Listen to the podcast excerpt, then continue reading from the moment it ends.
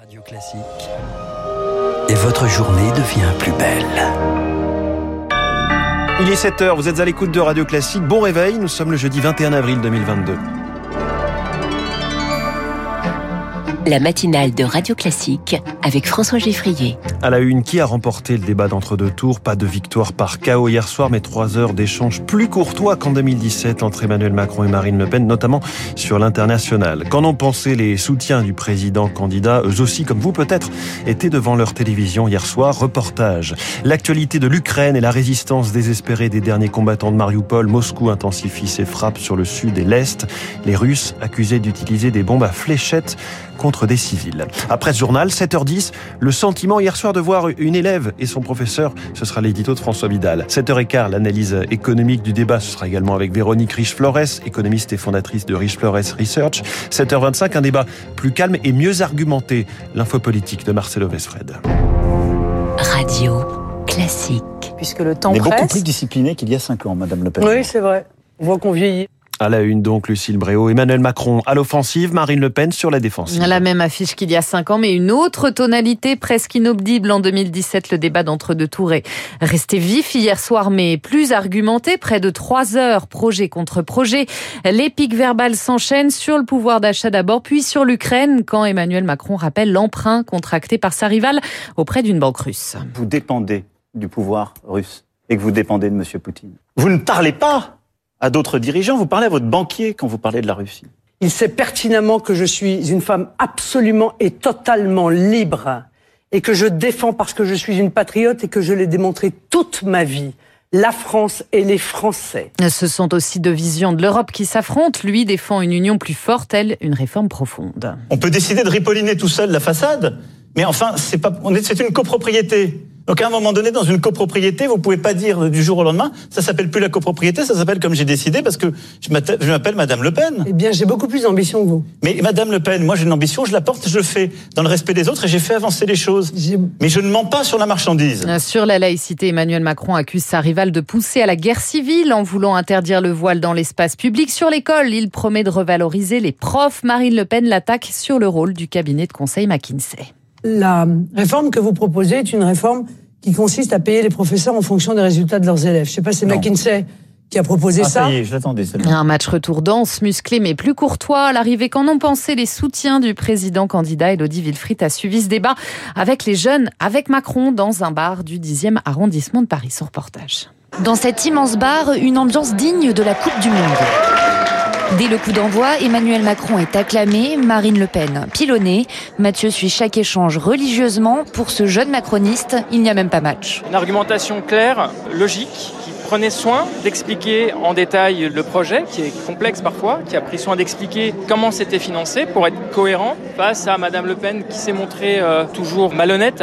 Sur le fond, il n'y a pas photo à Bon d'Antoine, 21 ans. Mais sur la forme, là, le jeune homme a des doutes. L'attitude d'Emmanuel Macron pourrait faire penser à une certaine arrogance qui serait contre-productive. Lui avait à travailler ça, euh, éviter d'être un peu trop professoral et euh, effectivement il a une posture, on se disait dans sa posture un peu en arrière comme ça, les bras croisés. Je me demande quelles vont être les réactions. Melchior acquiesce, mais ce qui l'inquiète le plus, c'est que ce duel n'atteigne pas ses objectifs, convaincre les abstentionnistes. Le but, à mon sens, d'un débat d'entre deux tours comme ça, c'est de parler au plus grand nombre. Et quand je vois la raideur du truc, Madame Durand ou Madame Lopez, euh, mais combien de temps elle a dû tenir, quoi? Le débat permettra-t-il de creuser l'écart comme en 2017 Les militants l'espèrent. Selon les derniers sondages, seulement 8 à 12 points séparent les deux candidats. Et autre question posée aux deux candidats hier soir, qu'allez-vous faire pour le système hospitalier qui s'effondre? La réponse n'est pas à la hauteur hein, pour les soignants. Emmanuel Macron rappelle qu'après la crise sanitaire, 19 milliards d'euros ont été investis dans les salaires et l'hôpital. Marine Le Pen avance la somme de 20 milliards sur 5 pour l'embauche et le matériel. Des enveloppes non détaillées pour Benjamin Rossi, infectiologue à l'hôpital Robert Ballanger d'Aulnay-sous-Bois.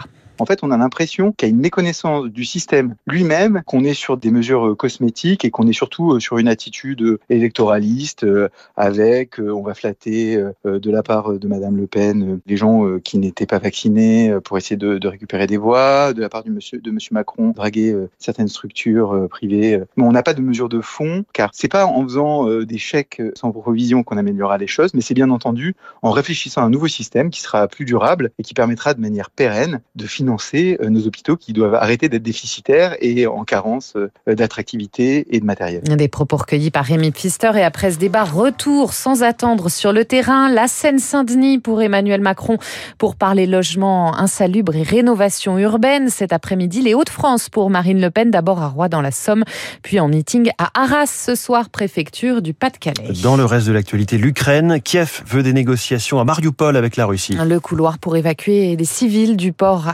assiégé n'a pas fonctionné hier selon l'Ukraine. Elle accuse les Russes d'avoir violé le cessez-le-feu et bloqué les cars. L'armée russe, elle poursuit ses tentatives d'assaut près de la Syrie Azovstal, dernier îlot de résistance.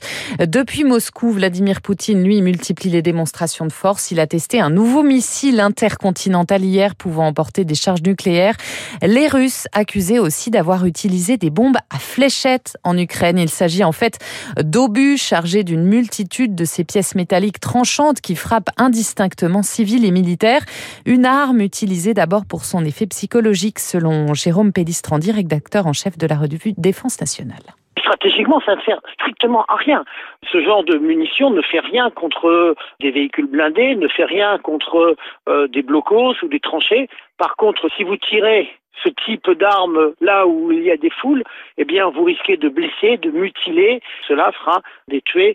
Donc, c'est une arme qui vise directement les populations civiles. L'objectif, c'est de terroriser, de casser le moral de la population ukrainienne, plutôt qu'un effet militaire qui est réellement recherché avec l'emploi de ce type de munitions. Des propos recueillis par Marc Tédé euh, à Washington. Grosse frayeur cette nuit au Capitole. Le siège du Congrès américain a dû être évacué précipitamment en cause un avion finalement inoffensif participant à un événement sportif chez les élus et colère de la chef des démocrates Nancy Pelosi. Elle dénonce, je cite, l'apparente négligence de l'autorité américaine de l'aviation. Au Proche-Orient, une nouvelle salve de roquettes cette nuit vers Israël, suivie de frappes aériennes sur la bande de Gaza. Il s'agit des seconds échanges de tirs en une semaine sur fond de tension à Jérusalem. Et puis, c'est la doyenne mondiale des monarques en exercice. Elisabeth II fête ses 96 ans ce jeudi, événement marqué par des tirs de canon depuis la Tour de Londres et Hyde Park. On est obligé de dire God Save the Queen c'est évident. Merci Lucille Bréau, il est 7h07. Dans un instant, l'édito de François Vidal et l'invité de l'économie Véronique Riche-Flores pour voir derrière le match politique d'hier soir. Quel point attribuer aux deux finalistes sur le match économique qui les oppose également assez radicalement Vous êtes sur Radio Classique, restez bien avec nous. Matinale jusqu'à 9h, largement consacrée à ce débat.